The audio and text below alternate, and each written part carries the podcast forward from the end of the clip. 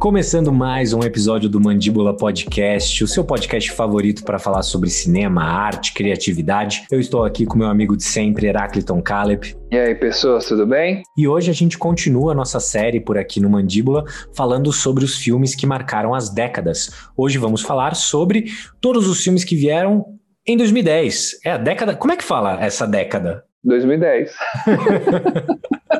Nós vamos falar aqui da década de 2010, então. Nós trouxemos aqui alguns filmes, eu trouxe filmes que me marcaram, o Heracliton trouxe os filmes que ele considera que são a cara de 2010, né, dessa década fantástica aí, né, assim como todas as décadas, a gente sempre percebe diversos tesouros. E vamos começar. Qual é o primeiro que você quer trazer, Heracliton? Cara, eu vou trazer, eu já vou chutar a porta. É um filme que eu sei que você gosta também, e é um filme que tem muito a ver com os anos, do, eh, anos 10, né? Anos 2010, que é a rede social, cara. Putz, perfeito. Vamos falar da rede social. Bora. Eu lembro quando esse filme, esse filme, ele entrou na Mostra São Paulo, e eu tava com uma amiga que teve o ingresso para a Mostra São Paulo. E eu lembro que tava um frisson, todo mundo falando desse filme, a rede social, e eu lembro que logo no início eu falei: "Quê? Caras fizeram um filme sobre o Facebook, sabe? Tipo, a coisa é nova ainda, e os caras já fizeram um filme, eu tava com baita de um preconceito, sabe? Só que, meu amigo, quando eu vi esse filme, eu li o livro, eu confesso que eu li o livro antes, porque tem o um livro que é Bilionários por Acaso. Que é um horror. Só que o livro é muito ruim, gente. O livro é muito ruim. É muito ruim. Não, o livro, assim, é, é tipo: o cara pegou umas informações ali e, e colocou a data, né, dos e-mails, alguma coisa assim. Era uma coisa meio. né, não tinha uma narrativa, sabe? E eu acho que o, o Aaron Sorkin, ele fez uma baita de uma narrativa. E qual que foi a inteligência do Aaron Sorkin? O Aaron Sorkin pegou não somente esse livro, mas pegou o que estava acontecendo no tribunal. Porque logo logo após esse livro sair, rolou o julgamento, né?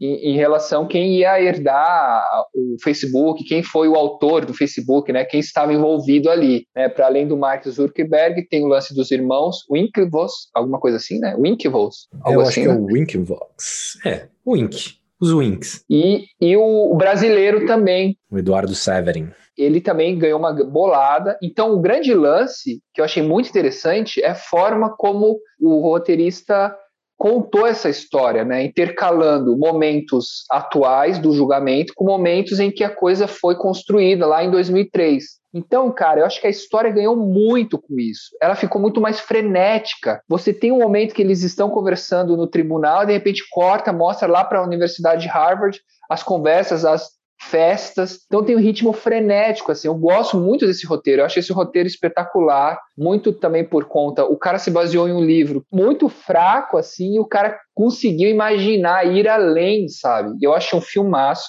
muito bem dirigido pelo Fincher, roteiro incrível, os atores estão bem, filmaço, cara, filmaço. Eu adoro esse filme, cara. Eu, eu, eu, tenho até um vídeo no canal falando sobre o roteiro e fazer a leitura do roteiro, assim, é uma aula, né, cara? Você consegue realmente perceber o quanto o filme já estava ali. É, eu até tenho uma teoria que o, né, às vezes falam, pô, o roteirista não pode tentar dirigir o filme, né? Darem indicações de direção no roteiro, mas a forma com que o Aaron Sorkins amarrou a narrativa, ele meio que propôs o filme, né?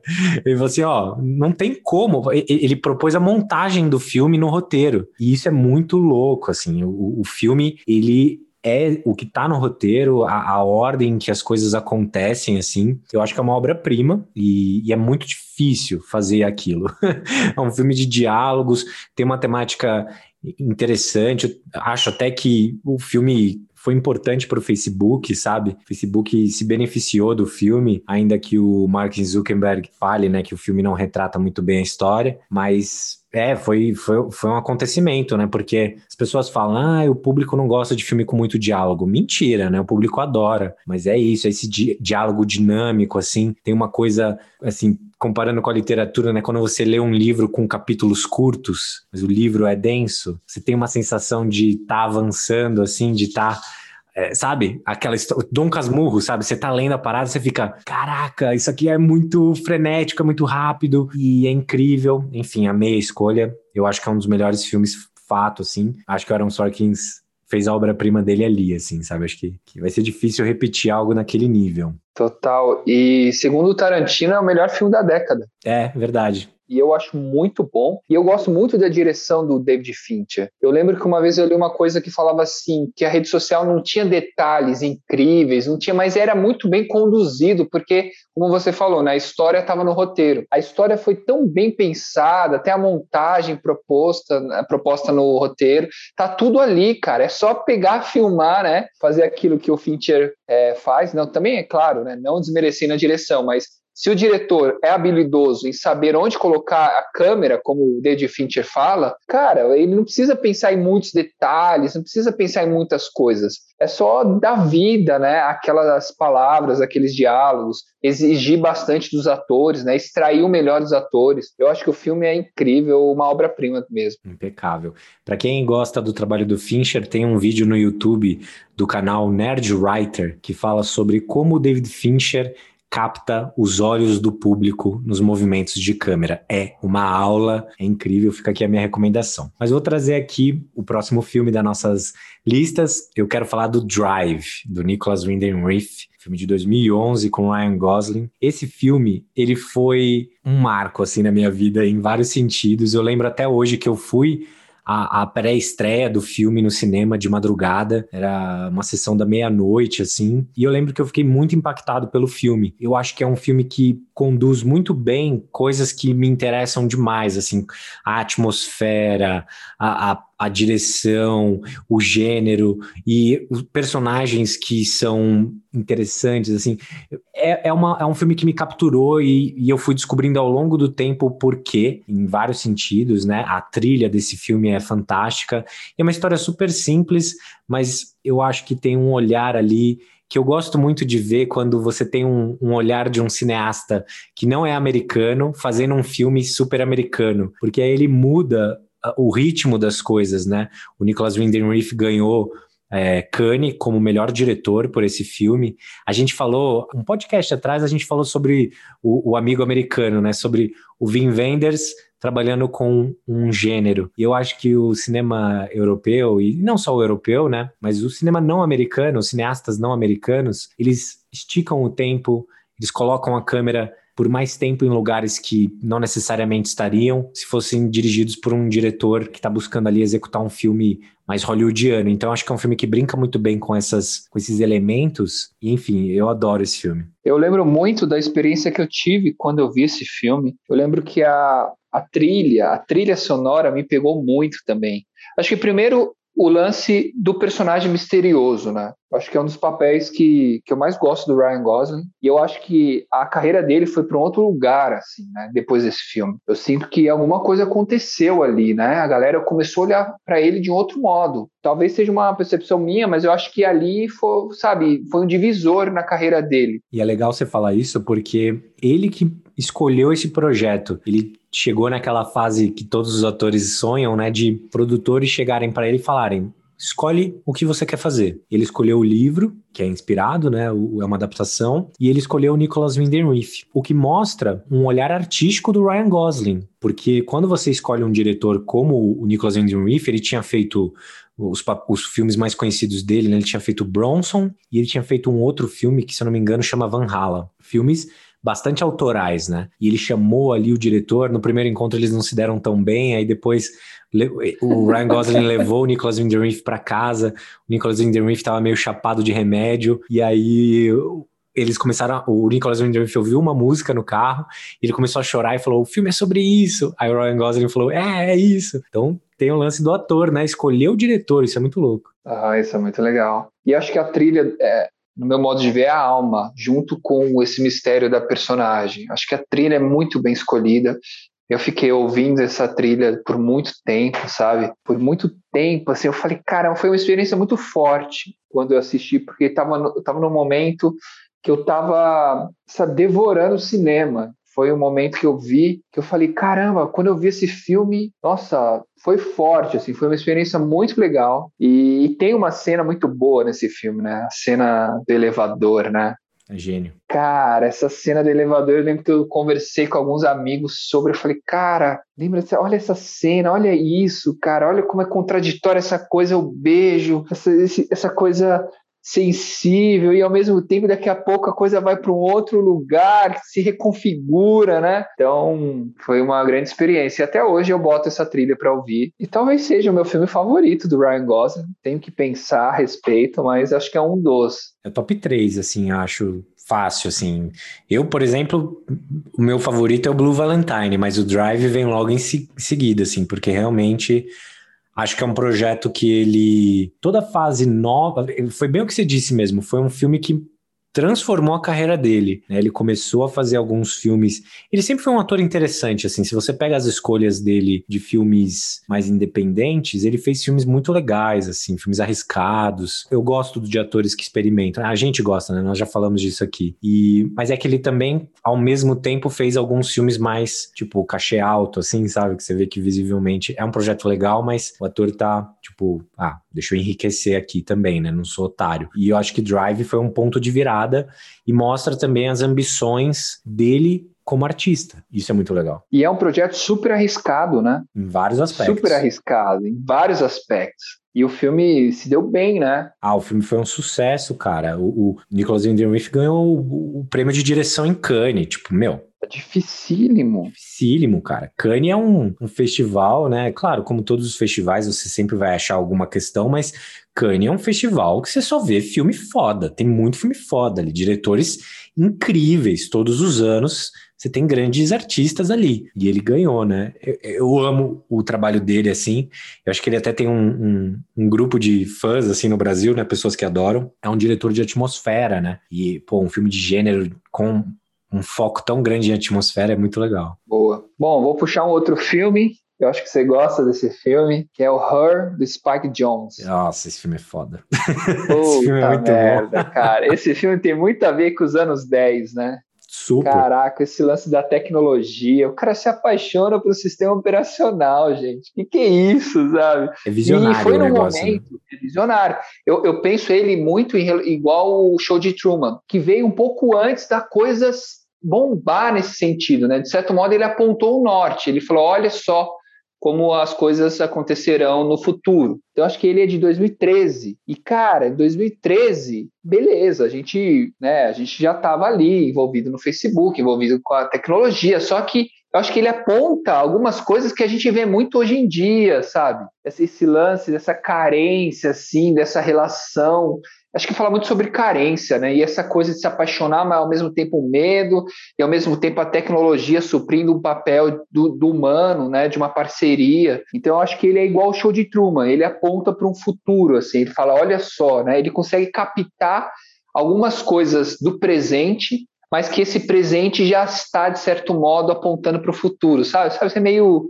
complexo nesse sentido, mas são faíscas que a gente percebe no futuro de coisas da, de quando a coisa vai virar. Sabe essa sensação assim? A gente está vivendo um momento em que a coisa tá para virar para um outro lugar. E aí eu gosto, eu gosto muito de como ele capta ali uma um espírito da época, sabe? E ao mesmo tempo de uma forma inovadora, sabe? Eu acho o filmaço, o Joaquim Fênix está incrível. Eu gosto muito desse diretor, ele é super novo, assim, e tem trabalhos bem interessantes, né? Eu acho que esse é um filmaço, cara. Tô louco para rever, acho que eu vou rever Cara, esse filme é incrível. Tem um vídeo no meu canal falando sobre a conexão desse filme com Lost in Translation, da Sofia, Sofia Coppola, que é, eles foram casados, né? E a Sofia Coppola se separou do Spike Jones depois do Lost in Translation, em 2003. E o, o namorado da, da Scarlett Johansson no filme, ele é um fotógrafo que viaja o mundo, que não, não para nunca, ela se sente isolada e tudo mais. E o Spike era, era um diretor, ele foi fotógrafo durante muitos anos e foi diretor de publicidade também, né? Faz até hoje muitas publicidades incríveis, inclusive. E aí o filme é, é uma metáfora para o relacionamento deles. E muita gente dizia que os dois filmes eram, estavam conectados. Aí eu fui assistir os dois filmes, realmente, parecem muito conectados. Her também tem, né? O Joaquin Phoenix está lidando ali com o divórcio dele. Ele tem uma esposa que sentia que ele afastava muito, que ele havia, né? Ele queria que ela fosse alguma coisa que ela não era e tudo mais, né? Ela até fala assim: ah, você queria que eu fosse uma esposa modelo e tal. Aí o Joaquin Phoenix fala: não, eu não queria. E é um filme que que revisita o casamento de forma bastante poética, né? Tem cenas lindíssimas do, do Joaquin Phoenix com a esposa no, durante o filme, né?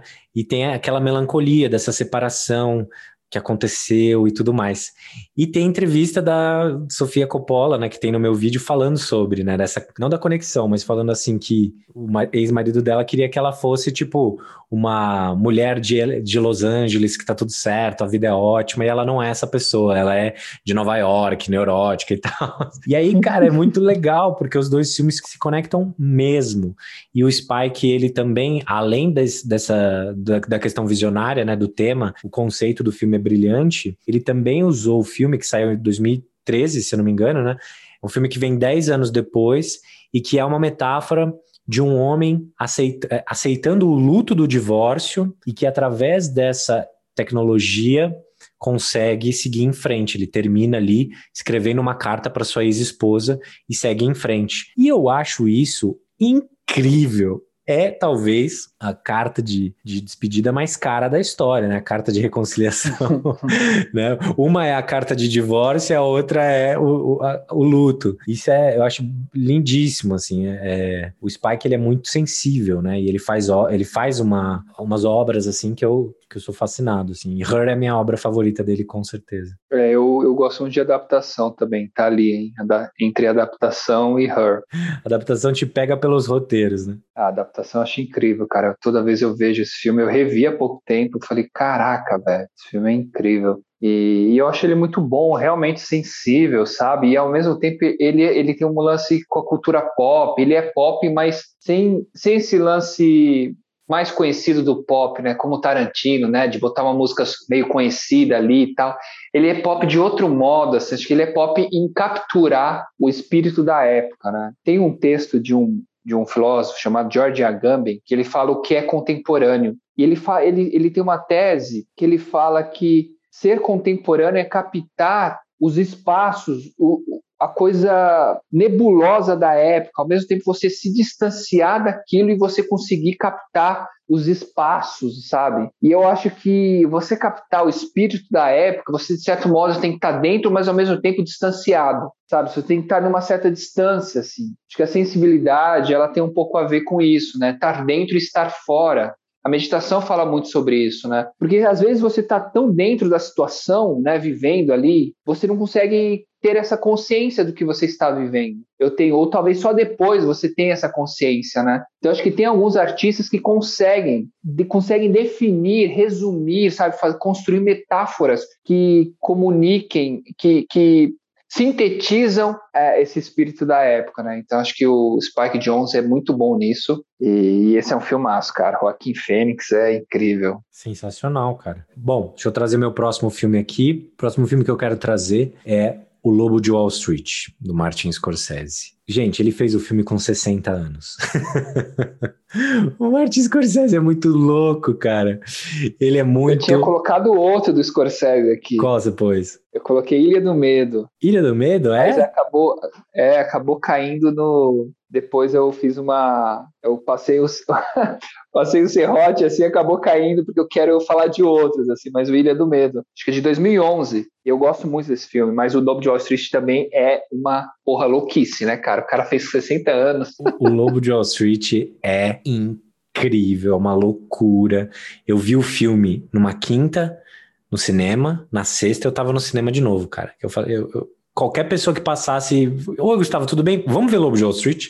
Porque eu fiquei alucinado por esse filme. É, o filme é muito louco, sim, conta a história de um cara muito louco, mas eu sou fascinado por como o Scorsese constrói pedaços, fragmentos do tempo de uma forma única, assim. Ele, ele mistura muitas referências, né? As pessoas falam que o Tarantino é o, o cara das referências. Putz, ele não chega aos pés do Scorsese, né? Porque o Scorsese é um eterno estudante de cinema e você vê que ele é um diretor, cara, que ele não consegue parar. Ele não consegue ficar datado, assim, sabe? Você vê que ele tá experimentando, né? Então, com a parceria com Leonardo DiCaprio, meu, o cara foi fez Ilha do Medo, depois ele fez Lobo de Wall Street, sabe? Qual que é o lance desse diretor, né? Você pega a carreira inteira dele, é lógico que o diretor, os diretores, até do tamanho dos Scorsese, né, eles têm tem um certo limite até onde eles podem experimentar, né? Porque os diretores mais experimentais estão acostumados a orçamentos menores, né? Como o Woody Allen, por exemplo, né? O Woody Allen, ele, ele experimenta, mas ele fica dentro de um do que dá ali, né? Tipo, ele não vai trazer um orçamento. O Scorsese, o próximo filme dele vai custar 200 milhões de, de dólares, né? O Scorsese está fazendo filmes com um orçamento de filme de super-herói. E eu acho que o Lobo de Wall Street, ele é muito poderoso, assim, né? Esse lance do narrador, esse lance de como ele constrói uma narrativa. Eu tava revendo o Goodfellas, e, cara, o Goodfellas são... O, o Scorsese, ele não, con, não constrói histórias, tipo primeiro, segundo e terceiro ato, né? Ele não segue o design clássico necessariamente. Ele pega a, a, história do personagem e aí ele faz blocos de momentos da vida daquele personagem que são incríveis. Né? Então, o Lobo de Wall Street, você tem lá o bloco dele é, começando, depois você tem o bloco dele porra louca, e aí vai crescendo isso, né? O lance da ascensão do personagem depois da queda, né? Tipo, é isso que guia a história, mas não tem ali né, um, um foco tão grande nessas estruturas. E, putz, eu acho que é brilhante, assim, em vários aspectos. De novo, um senhorzinho de 60 anos fez o Lobo de Wall Street, então um senhorzinho porra louca, isso é incrível. E eu sou apaixonado pelo Scorsese, acho que ele é um, um gênio vivo, assim, se um dia eu conhecê-lo eu vou desmaiar fato. e eu tava pensando nesse lance de experimentar, né? Realmente, no Lobo de Wall Street, ele foi para um lugar assim é aquele filme que não pede licença, né? É aquele filme que bota o pé na porta, assim. Tanto pelo tema em si, mas a forma como o, o, é explícito quase tudo, né? O, ele, ele vai que vai, cara. Tem uma cena que o DiCaprio tá tendo uma overdose, assim, e o cara filma, acompanha, segue até o carro, sabe? Ele vai mesmo nesse sentido voyeur, assim, nesse sentido de filmar a degradação do cara, sabe? Filmar em vários níveis, né? A degradação é, física, moral, psicológica, enfim, ele vai mesmo, sabe, sem pedir licença. Então, é, é, muito louco. Eu até fico fazendo exercício. Será que esse filme, se fosse lançado hoje, 2021, como ele seria recebido, né? Que a gente está em outro momento também, né? A gente está questionando tudo, a gente está questionando muitas coisas e, de certo modo, os artistas também estão, certo, apreensivos mesmo em, em, que tipo de obra é possível ou aceitável de fazer hoje, né? E eu acho que caras como o Scorsese, né, eles estão preocupados com outras coisas também, né? O cara que ele experimentou no momento em que a galera já tem um tipo de filme do, do Scorsese, né? A galera quer ver um tipo de filme dele, como todo mundo, depois de um certo tempo, né? E o cara vai e chuta o pé, chuta a porta, né? Então eu acho muito corajoso, assim. Total, cara, total. O Scorsese, o Scorsese é muito bom, cara. Ele é muito louco. E em 2013 já foi polêmico pra caramba, né? Mas hoje, então, também, né? Enfim, é por isso que eu acho que tem que ter artistas que são assim, sabe? Que, trazem, e, e, e é um artista muito consciente do que ele tá propondo, né? ele também não está tentando ser escandaloso. Eu sinto isso, sabe? O filme é escandaloso, mas é porque ele precisava ser escandaloso, pela história que ele conta. Então é explícito porque esse era o melhor caminho na visão do artista, né? E, e não porque, ah, vai vender mais. Não, é, esse é o caminho que eu quero seguir. E o cara, ele chegou nesse patamar, né? Construiu sua carreira com base nisso. Isso é incrível, incrível. Eu lembro que eu fiquei alucinado quando eu vi até hoje. Eu revi há pouco tempo também. E, enfim, é fantástico. E é muito divertido também o filme, né? Muito. É uma loucura, cara. É, é, é, um filme que você fica, sei lá, uma das primeiras cenas, o Leonardo DiCaprio tá usando droga num, com uma garota de programa, num, assim, uma cena insana. E o Leonardo DiCaprio também é um ator que se arrisca muito, né? Tipo, ele se coloca em cena e ele se coloca nesse filme em várias situações que você não imagina que um astro de Hollywood faria, né? Por ter aquela, aquele distanciamento. E isso é um dos. Eu acho que ele tinha ter ganho o Oscar por esse filme. Eu acho que nesse filme ele faz de tudo, comparado, por exemplo, com o Regresso, né? Que ele tá morrendo e gemendo o filme inteiro. E, enfim, eu acho que é um filme que você, você fala, meu, esse ator é o cara. E esse filme nos deu uma das amizades mais legais, assim, de, de Hollywood, né? Leonardo DiCaprio e Jonah Hill, né, cara? Os dois é, são, incríveis, incríveis, cara. Os incríveis. dois são incríveis. O Jonah Hill incrível, baita ator, mano. Baita ator. E diretor também, você viu o Mid-90s dele? Esse eu não vi, esse eu não vi. É bem legal. Mas parece que, que é bom, né? Mas eu acho que ele, ele, mano, desde aquele Super Bad, sabe? O cara rouba a cena, né? Poxa, eu achei ele muito bom. Eu vi um vídeo, acho que ontem, que tem o, o Jonah Hill tá assim em algum lugar lá em Los Angeles, na porta de um café. Aí o DiCaprio chega com o celular assim filmando, filmando, sabe, como se fosse um paparazzi. Eu, eu vi, é muito bom. Aí o Jonah Hill fica todo assim, aí depois eles se abraçam e tal. Pô, cara, mal barato isso. Achei muito legal isso. Bom, Vou pegar um outro filme aqui, que é o Lagosta, do Lantimos, do grego. Eu não vi. Cara, esse, você não viu esse filme? Não. Então vamos falar dos suspeitos do Villeneuve. Então tá bom. Mas o Lagosta vale a pena, então, né? Fica a dica. Não, o Lagosta é incrível. E eu acho que ele traduz um pouco, também tem isso, né? Ele sintetiza um pensamento ou um espírito dessa nossa época, ou dessa época que foi, né?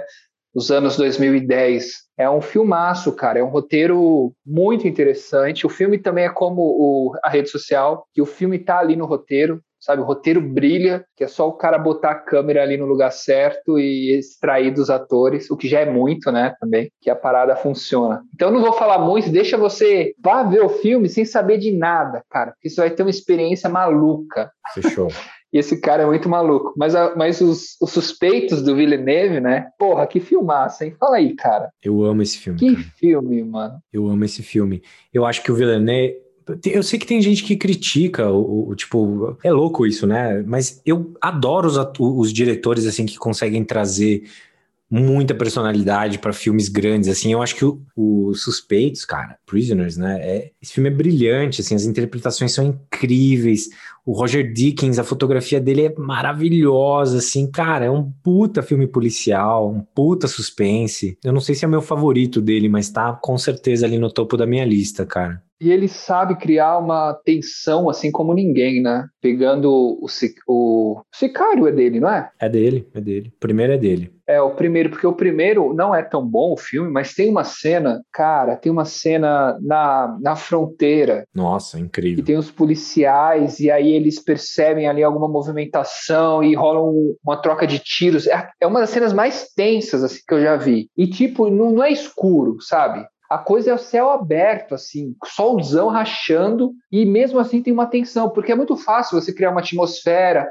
né, com uma luz baixa, ou até mesmo à noite, com uma música. Agora, você fazer isso destampado, né, no céu aberto, poxa, aí a coisa se complica um pouco mais. Mas no, no, nos suspeitos, cara, eu acho que ele tem um baita elenco nas mãos e ele extrai dos atores tudo, sabe? Os atores são incríveis, né? Hugh Jackman, a Viola Davis, aquele cara que, que fez o Pequena Miss Sunshine, qual que é o nome dele? Que eu acho ele incrível, Sangue Negro também. Paul Dano. Paul Dano, ele é ótimo, cara. Porra, esse cara achei ele incrível. Ele tem um jeito meio estranhão, assim, mas eu acho que ele confere muita personalidade para os personagens, né? E eu acho que é um filme muito, com muita atenção, muito, muito inteligente, né? Tem um roteiro muito inteligente, porque ele, ele te dá uma pista e aí você vai naquela pista, só que o cara fala: não, opa, não vá tão seco assim, né? Tem essa brincadeira, assim, essa pista falsa. Eu acho que da minha memória, assim, acho que é o filme que melhor brinca com uma pista falsa, sabe? Porque é muito tenso, você fica preocupado. Tem o Jake Gyllenhaal também que eu gosto, achei ele incrível. Eu amo ele e aí você fica assim preocupado, né? Não, como vai ser solucionado isso? Aí tem uma, um fio ali que você vai seguindo o fio, só que daqui a pouco a coisa vira para outro lugar. Você fala, caraca, filmaço também. É um tipo de filme pra gente esquecer e assistir pela primeira vez, né? Cara, esse, esse é o tipo de filme que entra na minha lista, tipo, gostaria de ter feito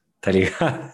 A gente já falou isso aqui, né, no Mandíbula, que, que de ter uma lista, né, para quem quer realizar, né, filmes e tudo mais, você cri, ir criando uma lista, assim, dos filmes que você adoraria ter realizado, sabe? Que você fala, nossa, esse filme me pegou, assim, e eu adoraria ter feito Suspeitos, cara, porque é incrível em todos os aspectos. E tem uma curiosidade, né? É que é o primeiro roteiro do roteirista, Aaron Guzikowski. Caraca, cara é o primeiro é brabo, roteiro hein? do cara primeiro roteiro dele. Na, no IMDB vai aparecer primeiro um outro filme, que é o Contrabando, que ele fez com o Mark Wahlberg. Mas é porque ele tava tentando vender o Prisoners, e aí o Mark Wahlberg ia ser um dos personagens, ainda bem que não foi. Ainda e aí bem. acabou que o projeto não rolou, e o Mark Wahlberg gostou tanto do roteiro que contratou o cara para fazer esse contrabando e veio antes.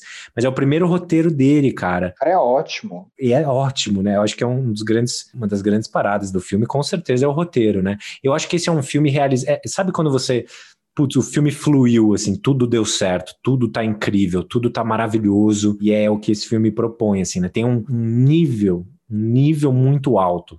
Sei lá, não tem como você desassociar uma coisa da outra nesse filme.